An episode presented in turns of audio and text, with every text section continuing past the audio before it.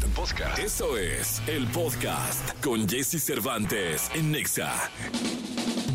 Es momento de iniciar tu día. Prepárate porque hemos reservado para tu mañana lo mejor en información del mundo de la música, entrevistas exclusivas, cine, televisión, espectáculos, tecnología, sexualidad, deportes y mucha risa.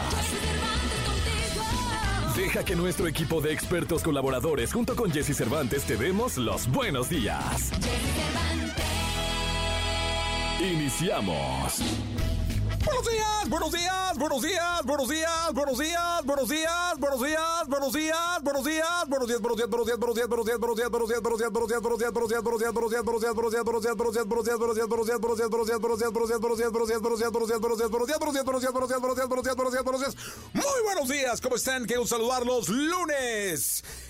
inicio de semana 7 de julio del año 2023. Lunes, bienvenidos, 6 con 2, 6 de la mañana con 2 minutos. Me llamo Jesse Cervantes y hoy tenemos un programa maravilloso. Por favor, quédate con nosotros. Vamos hasta las 10 de la mañana. Hoy estará aquí Adanovsky. Tenemos una plática súper interesante con Adanovsky. Él que es el hijo de Alejandro Jodorowsky, uno de los integrantes de, de Guapos, ¿no? Está, que es la banda nueva de Jay de la Cueva. Eh, así que, bueno, pues tendremos muchísimo que platicar con él. Como todos los lunes, Alessia Divari estará con nosotros con sexualidad. Eh, también Nicolás Roma y Piral, el niño maravilla. Eh, Gilberto Barrera, Gil Gilillo, Gil Gilillo, Gil Gilillo, el hombre espectáculo de México, con los espectáculos y muchísimas cosas más. La frase con la que empezamos el día de hoy dice: es de Platón y Platón nunca se equivoca. La pobreza no viene por la disminución de las riquezas sino por la multiplicación de los deseos. Es decir, la ambición desbordada, ¿no? O sea, muchas veces tienes lo necesario, pero deseas mucho, mucho más de lo que tienes y es donde te sientes pobre. Pero quizá ahí deberías de fijar metas más adecuadas a lo que realmente vas a poder conseguir económicamente, creo yo. Bueno, con esto empezamos nuestro programa del día de hoy. Un placer saludarte, espero que te la pases muy bien, que seas eh, feliz y... Mi querida Janine, arrancamos el programa de hoy, 6 con 4. Vámonos, buena música. Baby Don't Hurt Me, David Guetta y Anne Marie. Lo mejor de los deportes con Nicolás Romay. Nicolás Romay. Con Jesse Cervantes en Exa.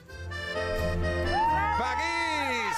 ¡Paguís! Señoras y señores, desde el Arco del Triunfo, desde afuera del Museo del Louvre. Ahí está Nicolás Romay Piral. Le oye, que dice la gente que si vas a regresar algún día o ya eres parisino. No, ya lo hablamos el viernes, ¿no? Quedamos que no. Yo pensé que estaba todo entendido, Jesús. No, hombre, no hagas eso, niño. ¿Y qué haces? ¿Dónde estás ahorita? Ahorita estamos por las calles de París. Estoy justo en el lugar donde va a ser la inauguración de los Juegos Olímpicos. ¿Dónde crees que va a ser, Jesús? En el Estado de France. No, una inauguración que será en las calles de París y cerrarán en la Torre Eiffel increíble la inauguración porque va a recorrer todo el río Sena y llega hasta la Torre Eiffel y aquí en Trocadero será la inauguración de estos Juegos Olímpicos. Espectacular por lo que representa que lo sacan de un estadio porque tú no estabas nada perdido. Tenías toda la razón. Sí, eh, siempre son en un estadio, la clave es ahí, pero la inauguración es en las calles para toda la gente, para que lo pueda disfrutar toda la gente. No, increíble, mi querido Nicolás. Eh, seguramente va a ser un espectáculo fuera de serie que tendremos, por cierto, acá en la Estación Naranja en MBS Radio. Pero por lo pronto, Nicolás, imparable Messi en la League's Cup. A ver, sí, imparable Messi, pero qué manera de sufrir, ¿eh? Ya le costó un poquito más de trabajo. Digo, es importantísimo y es determinante Leo Messi. Ayuda al Inter de Miami a avanzar a los cuartos de final. Pero estarás de acuerdo, Jesús, que sí sufrió un poquillo, ¿no? Es que sabes que una cosa es ofender, que lo hacen muy bien, y otra cosa es defender, que el Inter de Miami eh, tiene por ahí muchas cosas que arreglar, mi querido Nicolache.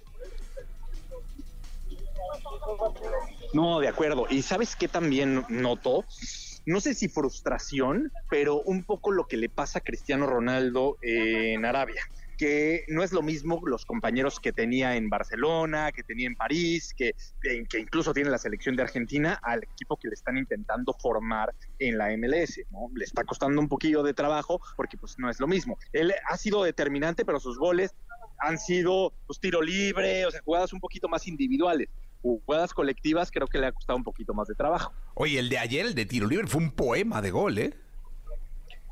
Sí, sí, sí. No, bueno, espectacular, un poema. Estoy de acuerdo con contigo. Eh, se va a poner buena.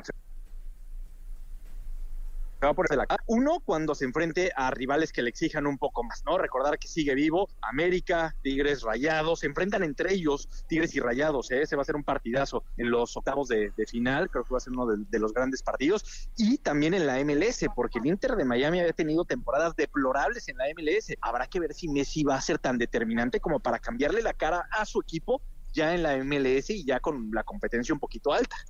Sí, vamos a ver qué, qué, es lo que termina pasando en la Copa esta que se está jugando, la League's Cup, y luego en, el torneo regular, en donde arrastraba la cobija y esperamos que Messi levante el ánimo y levante el nivel de fútbol allá en los Estados Unidos y en un momento, ¿por qué no decirlo también de la CONCACAF?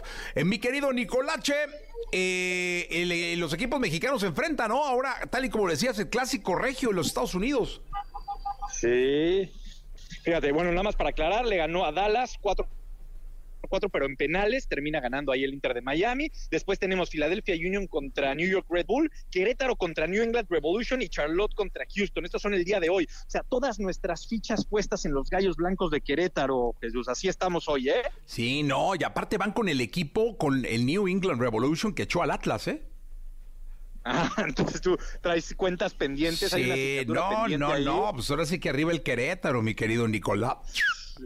Bueno, esos son los partidos del día de hoy. Y después tenemos América contra Nashville, Toluca contra Minnesota, Tigres Rayados y Los Ángeles contra Salt Lake. O sea, equipos mexicanos queda Querétaro, América, Toluca, Tigres Rayados y nada más. Sí, hombre. Y yo te voy a decir una cosa, la verdad es que deseamos, a mí nada me daría más gusto que ganar un equipo mexicano. Eh, de verdad nada, ¿eh? Creo que es algo que sería importante para el fútbol de nuestro país y que además eh, hay equipos que lo pueden ganar. O sea, por ejemplo, el Monterrey no tendría por qué no ganar, Tigres no tendría por qué no ganar.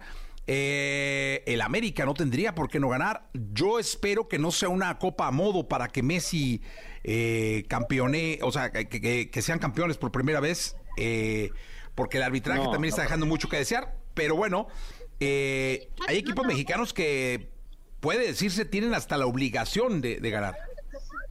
Sí, bueno, por supuesto, ya está haciendo una sacudida tremenda para la liga, ¿eh? que tan pocos equipos estén en los octavos de final, ya está haciendo una sacudida y ahora imagínate si un equipo mexicano no la gana o si de repente nada más pasan dos equipos a los cuartos de final, el mensaje es terrible, o sea, el mensaje estaría siendo catastrófico. Vamos a ver cómo avanza, yo espero lo mismo que, tú, que no sea una competición para que luzca Leo Messi, que, si luce es porque el Inter de Miami así lo hace, pero no, no que tengan toda la las cosas puestas, ¿no? Para que Messi tenga éxito. Pues sí, la verdad esperamos que así lo sea. Nicolache, te escuchamos en la segunda, que esperamos ya estés en otro lado, porque ahorita casi no se oye, se te corta demasiado. En París hay muy mal internet. Híjole, esperemos que, esperemos que sí, porque necesito hablar del fútbol femenil y del mundial y de cómo eliminaron a Estados Unidos. Ya está, Nicolache, lo haremos casi al final del programa. Por lo pronto, vamos a continuar. Son las 7 con 52, 7 con 52. Vamos con las curiosidades de Maluma. Toda la información del mundo del espectáculo con Gil Barrera, con Jesse Cervantes en Nexa. Señoras, señores, el hombre espectáculo de México a las 7.25, Gilgilillo, Gilgilillo, Gilgilillo. Que nos trae toda la información de espectáculos y de entretenimiento para abrir este lunes. Señoras, señores, lunes 7 de agosto, mi querido Gilgilillo. ¿Qué nos cuentas? Mi Jessy, buenos días.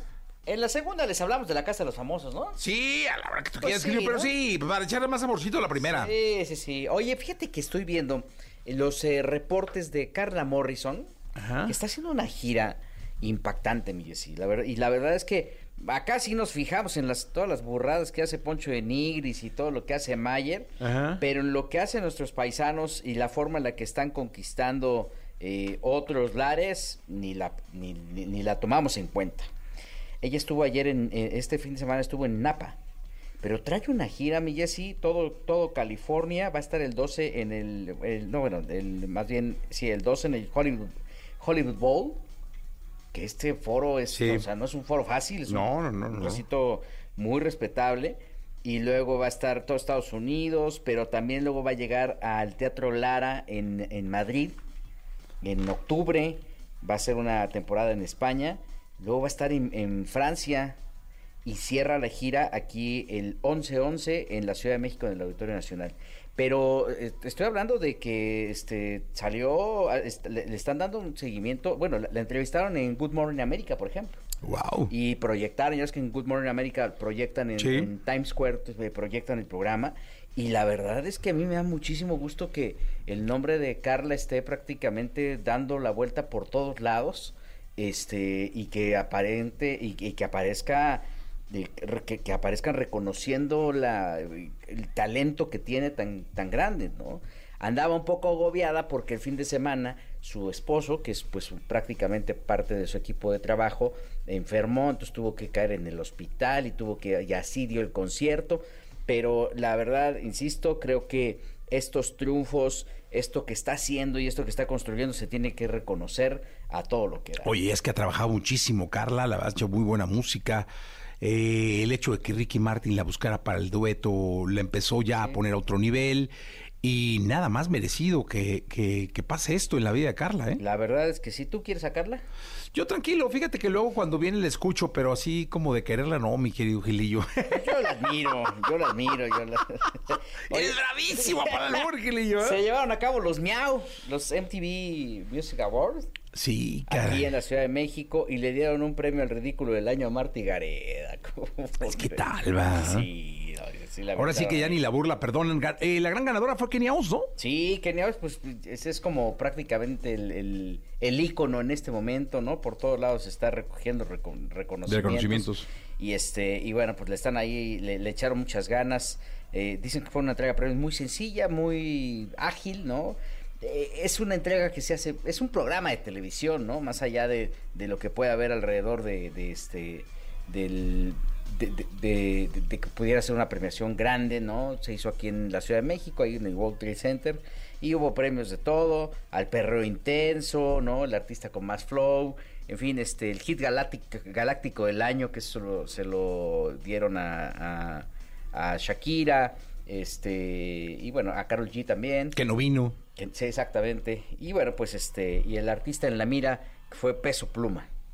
tampoco vino. Tampoco vino. Oye, que le está yendo bien mal con la venta de boletos a peso pluma. Ah, sí. ¿Dónde? ¿Aquí en México? Sí. ¿A poco? Sí, pues es que también con un solo éxito, ¿no? Oye, no, y te voy a decir una cosa, el rollo es que está el Arre. O sea, está el Arre un poquito antes del... del... Se hubiera subido al Arre. ¿Está en el Arre? ¿Él está en el Arre? Sí, él es, uno de los headliners. Ese es el, el, que pudiéramos decir el problema, que es uno de los headliners del Arre, y luego, luego está el Foro Sol. O sea, hace el Arre como headliner y luego el Foro Sol. Ah, pues es que también ese fue un... Sí. Pues sí. Pero el, la... mañana grabo el podcast con... Hago el podcast con eh, Laser Ghost, que es el, el, promotor del AR y del concierto de Peso Pluma. Y estaba comentando que tiene confianza en que vaya bien, ¿eh? En que despierte. En que despierte. Hijo, yo lo siento bien complicado. Está bien pegado, ¿no? Está bien pegado. Están muy pegaditos. Oye, en la siguiente les cuento... Eh, eh, ¿Quién va a la gira de Vaselina en Estados Unidos? Ya ves que, a ver, más de una vez, ¿no? Este, eh, eh, van a subir, hay, hay una negociación ahí para subir a Paulina y para subir a Talía, pero en la gira de Estados Unidos de Vaselina. Ah, no acá. No acá. Ándale, Gili, mira, ese es... Sí, entonces, digo, aquí pues podría estar Paulina, pues no tiene nada que hacer. ¿No? Talía como quiera estaba ocupada, que tenía que atender a Tommy, ¿no? Pero pues Paulina va bien, está ahí con los niños a todo dar. A todo Ayer estuvo en la casa de los famosos. ¿No? Pues, este... Pues mira, Eh, la hora es ¿La, ¿La, van a llevar completita a Estados Unidos? Pues quién sabe, les va a costar un dineral. Dineral, sí, sí, sí. Bueno, ya lo recupera. Oye, 50 mil boletos vendieron en la preventa, Jesse. So, wow. Cinco auditorios nacionales. Esos. Muchísimo. Sí, pues el día que yo fui estaba lleno, lleno, lleno a reventar. Sí, sí, 50 mil boletos solamente en preventa y bueno, pues ahorita hay algunas promociones ahí para la gente que quiere ir, ¿no? Cuatro por tres de los más caros, ¿no? Pero pues, pues, pues, pues uno menos, ¿no? Y Sasha también, según esto, algún, en algún momento va a ser acá fechas. Aquí en México, sé que Sasha sí, aquí en México sí, pero este, que estaban como muy enfocados en que pudiera estar Talía y Paulina en la gira de ella. La gira de Estados Unidos. Pero mira, cualquiera le va a venir muy bien, porque además esa, esa versión es, es mexicana, ¿no? O sea, no, no es... Sí. No, no, no es otra cosa. Es Está buena además. Entre el espectáculo musical y la obra de teatro y y ahí hay y todo ese rollo. Está buena. ¿Qué le nos echamos en la segunda? Y sí, muy buenos días. Buenos días. Todo lo que temes preguntar, pero te mueres por saber. Saber, Sexo. Sexo. Con Alessia Divari. En Jesse Cervantes en Exa. Alesia, Alesia, Alesia Divari. Desde Mérida, señoras y señores, en el sur de nuestro país. Mare Boba. ¿Cómo estás, Ivari? Muy bien, ¿y tú, Jessy? ¿Cómo andas? Bien, bien, gracias. La verdad es que gustoso de saludarte, abrir la semana hablando de sexo y de la ciencia detrás del orgasmo. Ándele. Pues cuéntenos, porque está muy interesante eso de ser científico del orgasmo. No, pues es que en realidad mañana es el Día Mundial del Orgasmo Femenino. Y entonces dije, ¿por qué no dar algunos datillos científicos de cómo funciona el orgasmo, de las funciones que tiene el orgasmo en nuestra vida, particularmente en las mujeres. Algunas cosas que nos ayudan a entender mejor los orgasmos eh, y a podernos a pasar todavía mejor. Entonces, algo que necesitamos entender es que ya desde 1960, Masters y Johnson, que son unos, eh, él era médico y ella era eh, en realidad ella estudió después, pero bueno, después se convirtió en... Em, este, ahí se me fue el nombre de su profesión. Em, como una especie de socióloga, pero ahorita se me fue exactamente el nombre. Este, em, ellos son los primeros que estudiaron el orgasmo como tal, dividiéndolo en cuatro fases, ¿no? y es ahí donde empiezan a explicar ciertas diferencias entre los hombres y las mujeres, donde las mujeres entonces, em, en nuestra meseta, es decir, la fase entre que estoy súper excitado y alcanzo el orgasmo, tiende a ser más larga que la de los hombres. Em, hasta el día de hoy seguimos discutiendo si es más un tema educativo o funcional, eh, pero lo cierto es que es modificable, ¿no? Las mujeres podemos acortar esta famosa meseta y los hombres pueden aprender a alargarla. Eh, pero bueno, es una de las diferencias más básicas que generalmente encontramos en el caso de las mujeres, ¿no? Em, otra cosa súper interesante, por ejemplo, en estudios em, eh, donde las neuroimágenes, por ejemplo, en las resonancias, cuando te hacen una resonancia magnética em, y estudian el cerebro durante el orgasmo, particularmente el orgasmo femenino, algo interesante que se encuentra durante el orgasmo femenino es que la corteza prefrontal y la amígdala, que son encargadas de la toma de decisiones y son como nuestro juez interno, cuando nuestro em, cuando nuestra corteza prefrontal está un poco entumida, como cuando estamos borrachos, por ejemplo, lo que se entume es la corteza prefrontal y por eso tomamos decisiones que nos parecen increíbles en ese momento, pero que ya que estamos sobrios no hacían tanto sentido porque nos desinhiben, eso es todo lo que ocurre. Esto mismo sucede durante el orgasmo, es por eso que en el caso de muchas personas, particularmente mujeres, em, puede ser que durante el orgasmo nos sintamos mucho más desinhibidas eh, o, conforme o conforme nos vamos excitando de manera importante, vayamos perdiendo ciertas inhibiciones em, y nos podamos concentrar exclusivamente en el placer físico, por ejemplo, ¿no? haciendo mucho, mucho más fácil la obtención del orgasmo y la concentración en el mismo. Em, ¿Qué otro datillo interesante traemos? Em, por ejemplo, algunas investigaciones acerca de la eyaculación femenina. Em, todavía no estamos muy seguros de si contiene o no contiene o qué contiene. Seguimos investigando, siguen las investigaciones al respecto. Em, pero algo interesante es que se ha encontrado fluido prostático em, muy similar al que se encuentra en, ¿no? en el contenido del semen masculino. Entonces, es de ahí el nombre y por eso se llama eyaculación femenina, porque contiene em, material, ¿no? el fluido similar al fluido prostático. De ahí que, de ahí tuvo su nombre como eyaculación femenina. Em, y la otra cosa que se habla tantísimo en todos lados, que si el famoso punto G, que si existe, que si no existe. Bueno, pues ya desde el 2012, un estudio publicado en el Journal of Sexual Medicine concluyó que la evidencia científica actual, hasta ese momento, pero hasta el día de hoy, en el 2023, no respalda la existencia de una estructura anatómica eh, única y específica llamada punto G. De hecho, en realidad hoy ya no se le nombra como punto G, sino como zona CUV, que sería la zona eh, o sea, como este puente clítoris uretra vagina y se le conoce como zona CUV. Entonces ya no lo llamamos punto G porque en realidad no está demostrada su existencia específica. Em, y por ejemplo, finalmente, algo que es súper interesante porque primero se pensaba que solo los hombres lo tenían, pero en recientes investigaciones sabemos em, que no es verdad, es que las mujeres también experimentamos orgasmos durante el sueño. Entonces, pues, a disfrutar aún dormidos. Sí, que, oye, dime una cosa, ¿cuáles serían los tres principales beneficios, digamos, en la mujer? del orgasmo? ¿O, son diferentes y varía dependiendo a cada mujer?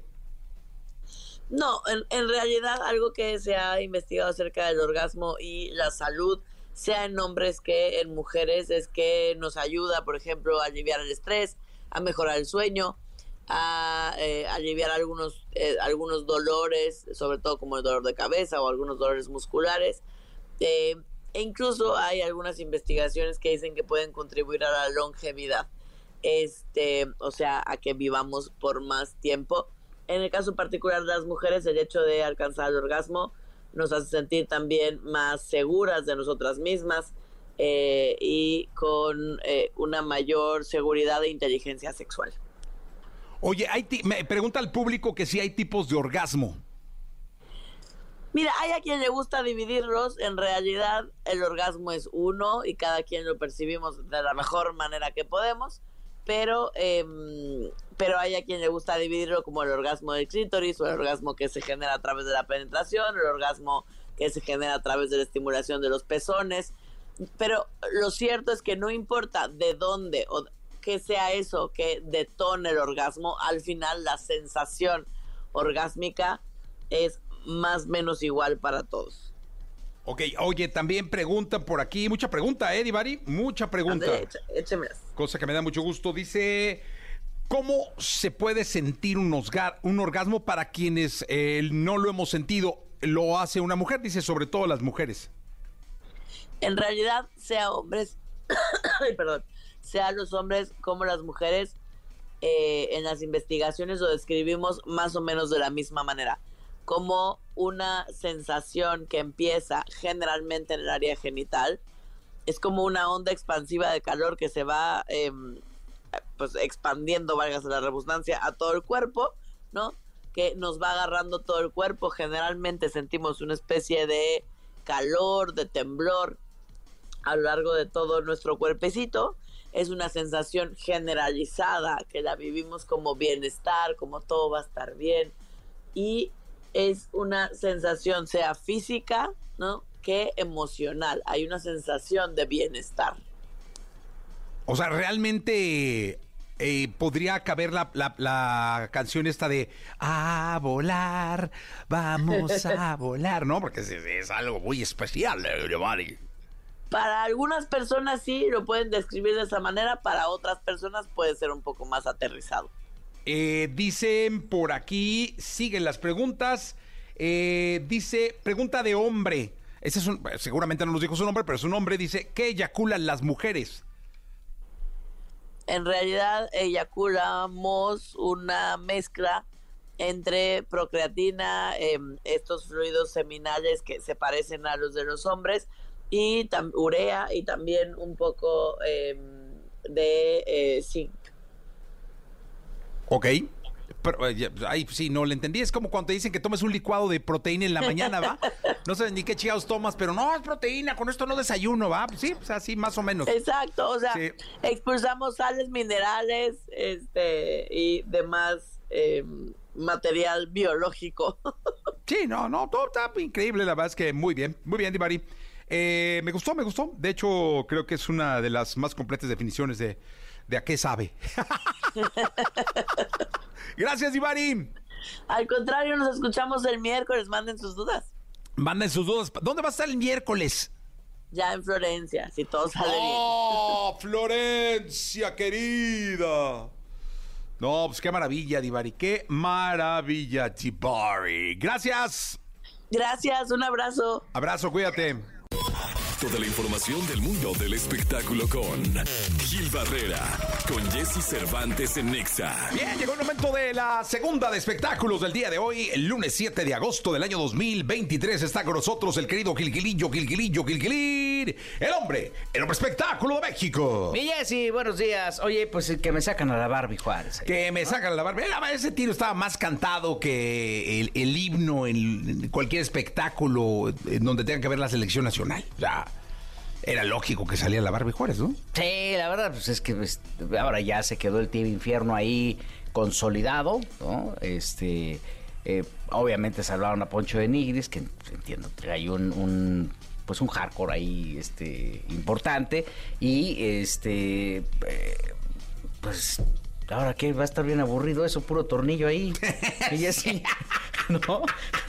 Ahí. No es así, Gilillo. Pues, está, Wendy, está mi Wendy. Bueno, pues, está, mi, está mi Wendy. Es está cierto, mi Wendy. también. Sí, está mi Wendy ahí, dándole todo, dando todo por el, por el, lado femenino de, de, la casa de los famosos, de la casa del infierno se llama ahora. La casa del infierno, la verdad es que este, pues ahí estaban ya todos como muy, muy confiados en que esto podía pasar.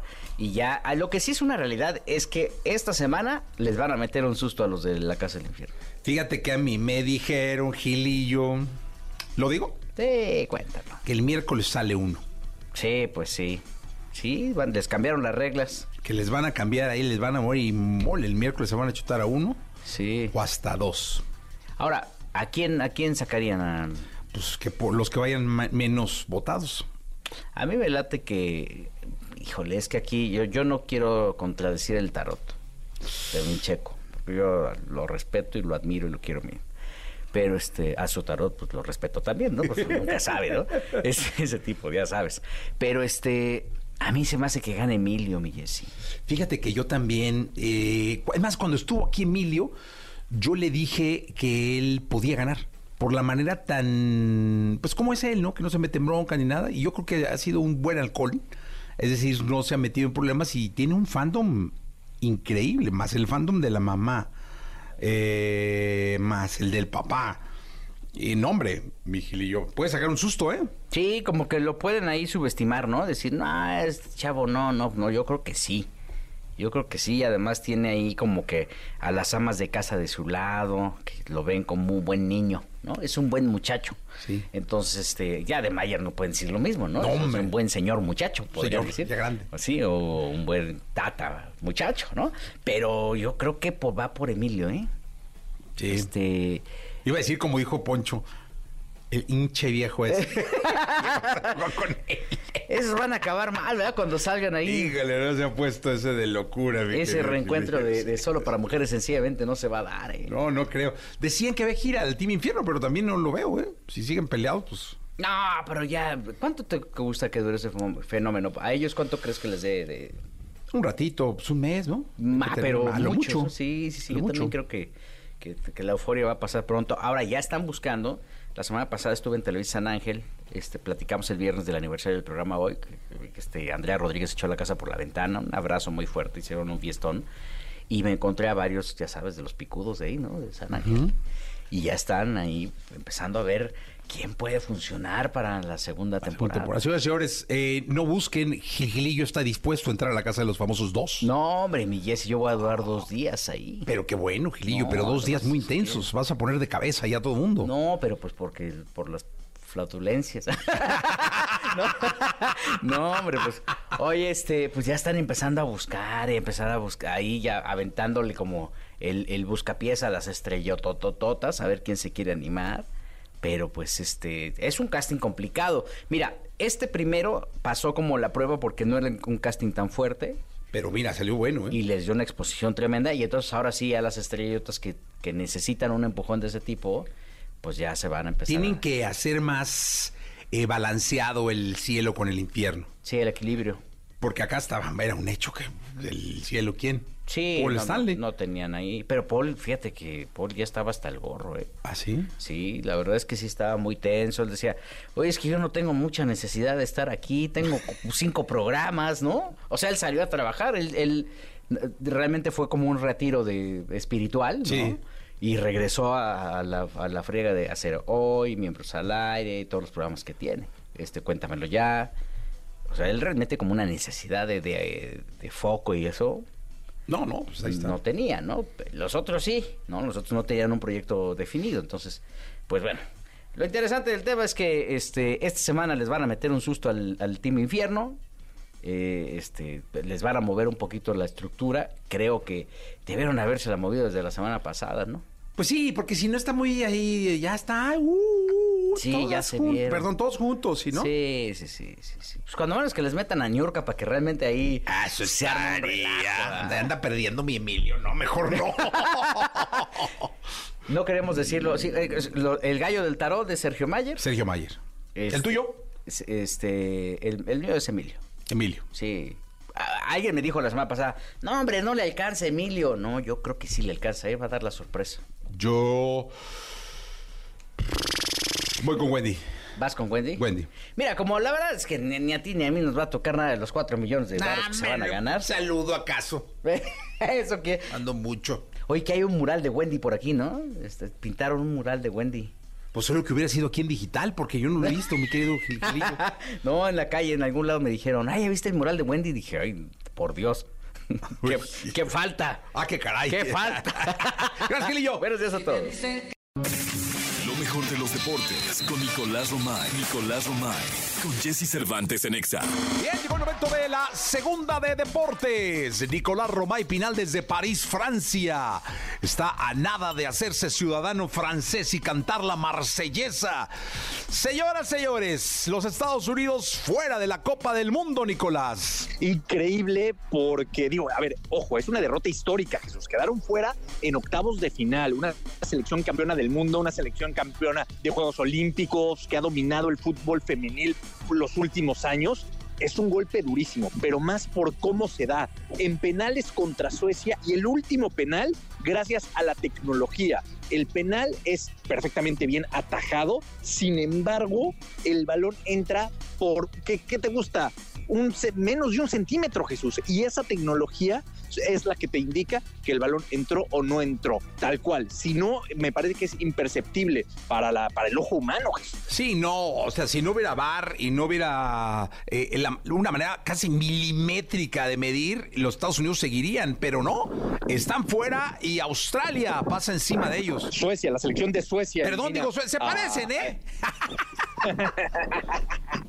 se parecen, pero sí, Suecia es la que avanza eliminando a Estados Unidos. Países Bajos le ganó 2 por 0 a Sudáfrica y también avanza de, ronda. Inglaterra derrotó a Nigeria. Australia le ganó 2 por 0 a Dinamarca. 2 eh, por 0 Australia le ganó a Dinamarca. Y nos faltan en los octavos de final Colombia contra Jamaica y Francia contra Marruecos. Pero de verdad que este tipo de cosas le han dado un sabor tremendo a un mundial femenil, a un fútbol femenil que cómo ha subido de nivel de expectativa, de poder mediático, de todo, Jesús. Sí, la verdad es que me da muchísimo gusto la fuerza que está tomando y además la entereza con la que se está jugando el Mundial de Fútbol Femenil. Veamos en qué, en qué termina, quién será el equipo campeón. Por lo pronto, Nicolache, nos escuchamos el día de mañana platicamos el día de mañana, seguirá la League's Cup, seguirá el fútbol eh, femenil a nivel mundial y muchas cosas que van pasando en el día a día en el mundo del deporte. Ahí está Nicolás Romay Pinal desde París, Francia. Vamos a despedir este programa.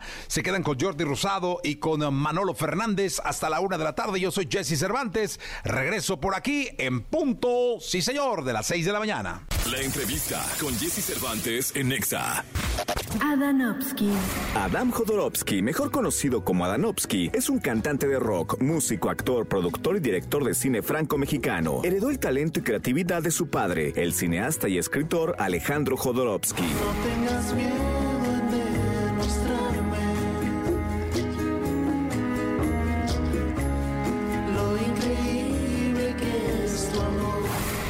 aquí con Jesse Cervantes, Cenexa llega a Danovsky en una plática muy especial. En la noche me perdí, me desperté sin Bien amigos, seguimos eh, platicando con los grandes protagonistas del mundo de la música, del entretenimiento, de la cultura y demás. Y me da muchísimo gusto tenerlo porque hice con él el programa de televisión y me pareció más una plática. Entonces fue que dije, no hombre, lo tengo que invitar.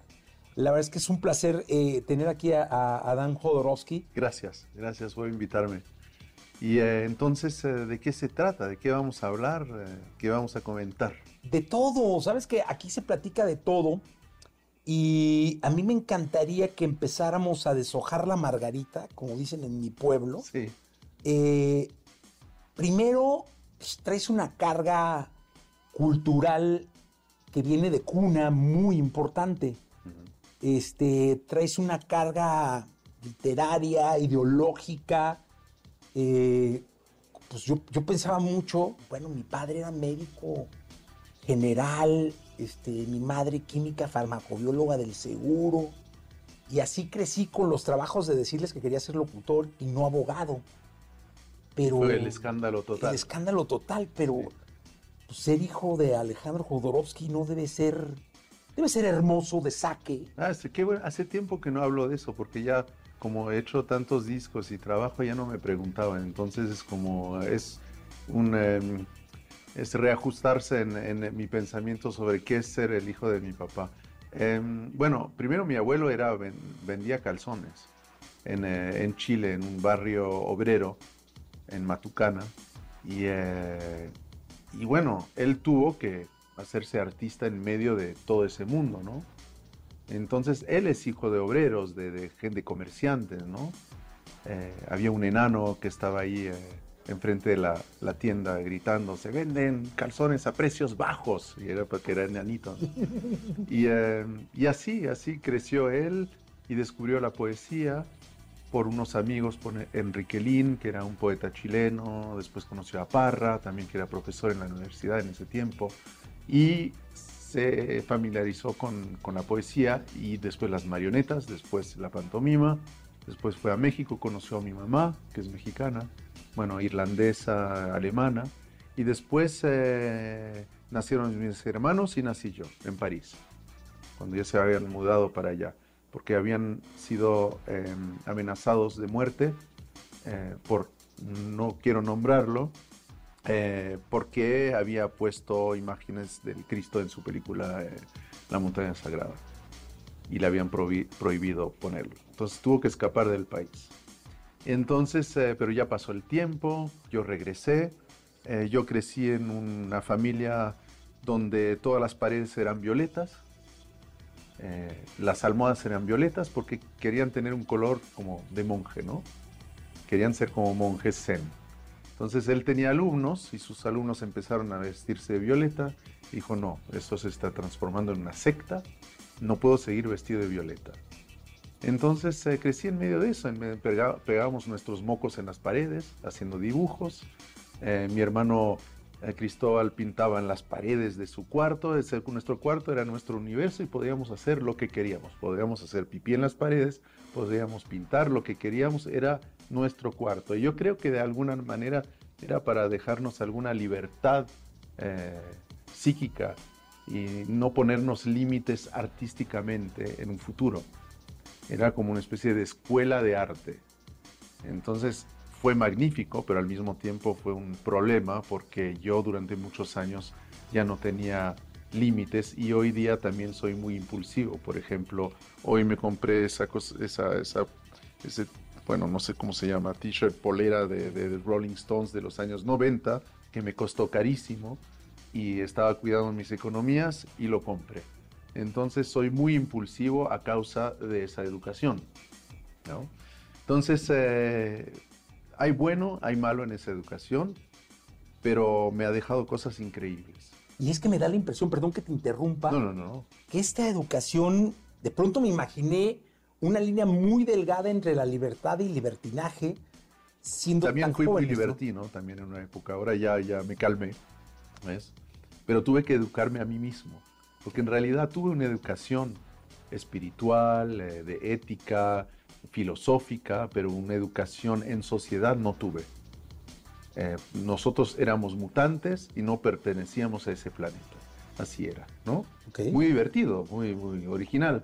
Pero tuve que, por la experiencia, por mis errores que hice con la gente, por mis parejas, por, por tener un hijo, tuve que aprender qué era estar en sociedad, ¿no? Y, eh, y no sé, si, bueno, para la gente que está ahí, si ven mis entrevistas cuando tenía 25 años y acaba de llegar en México, era muy diferente ahora, era totalmente otra energía, otro ego, era diferente.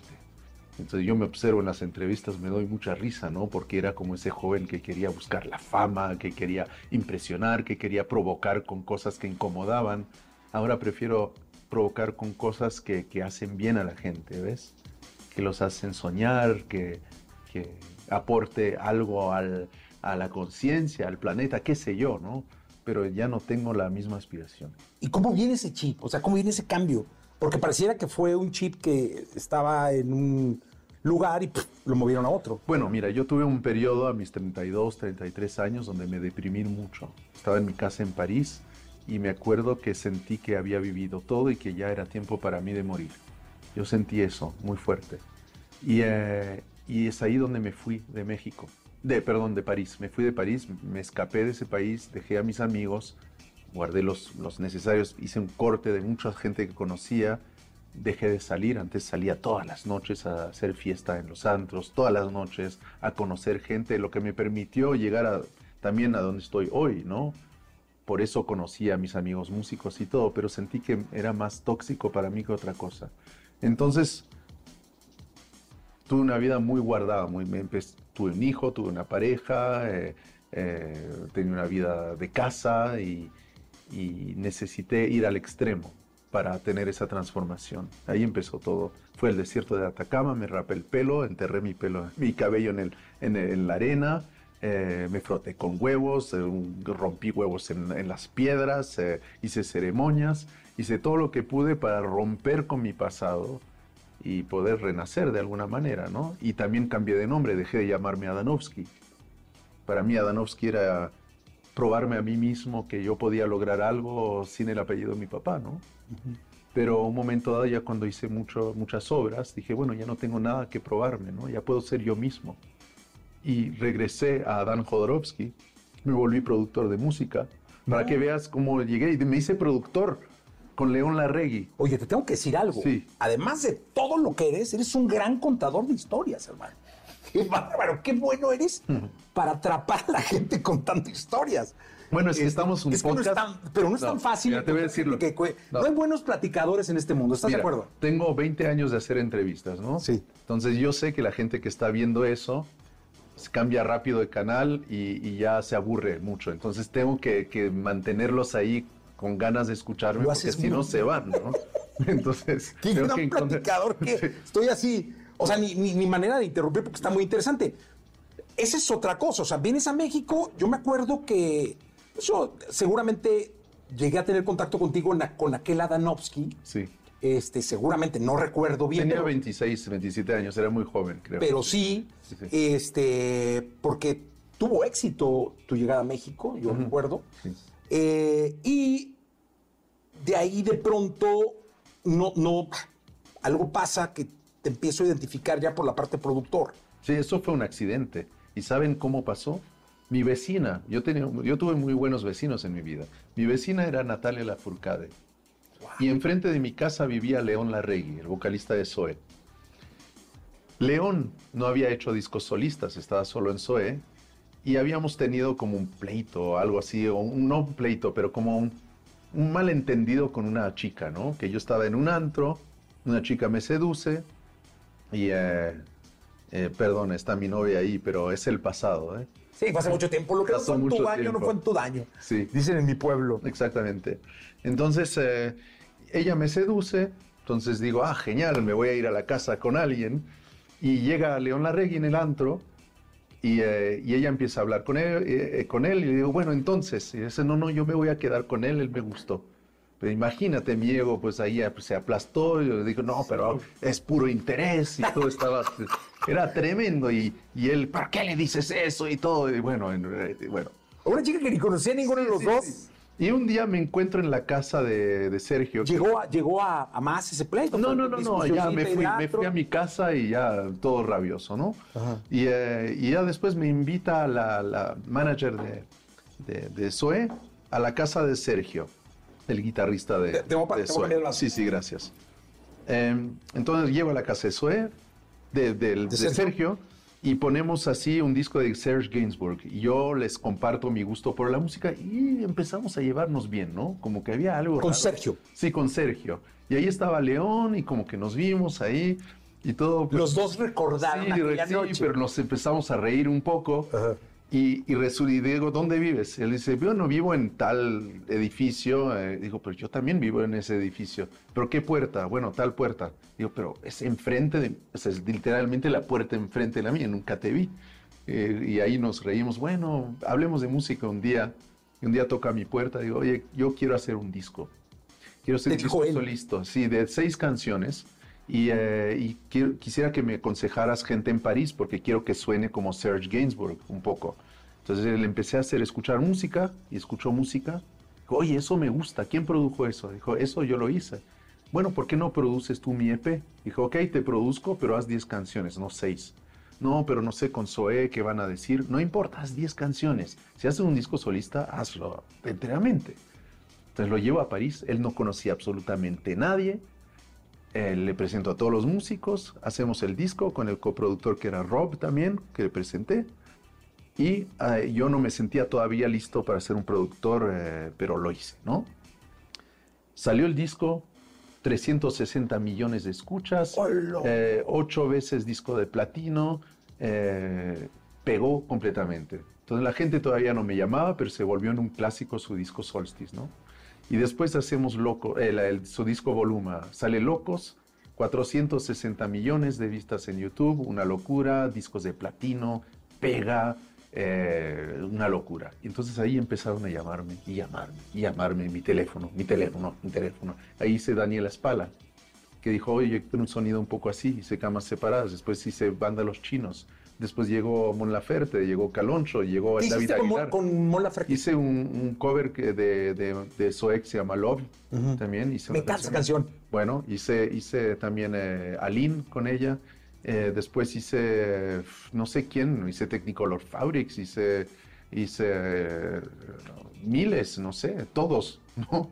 Después llegó Natalia Lafourcade. ¿Ella cómo llegó? ¿También era tu vecina? Pues sí, me la presentaron y ella quería que yo produjera hasta la raíz, pero al final lo hicieron otras personas.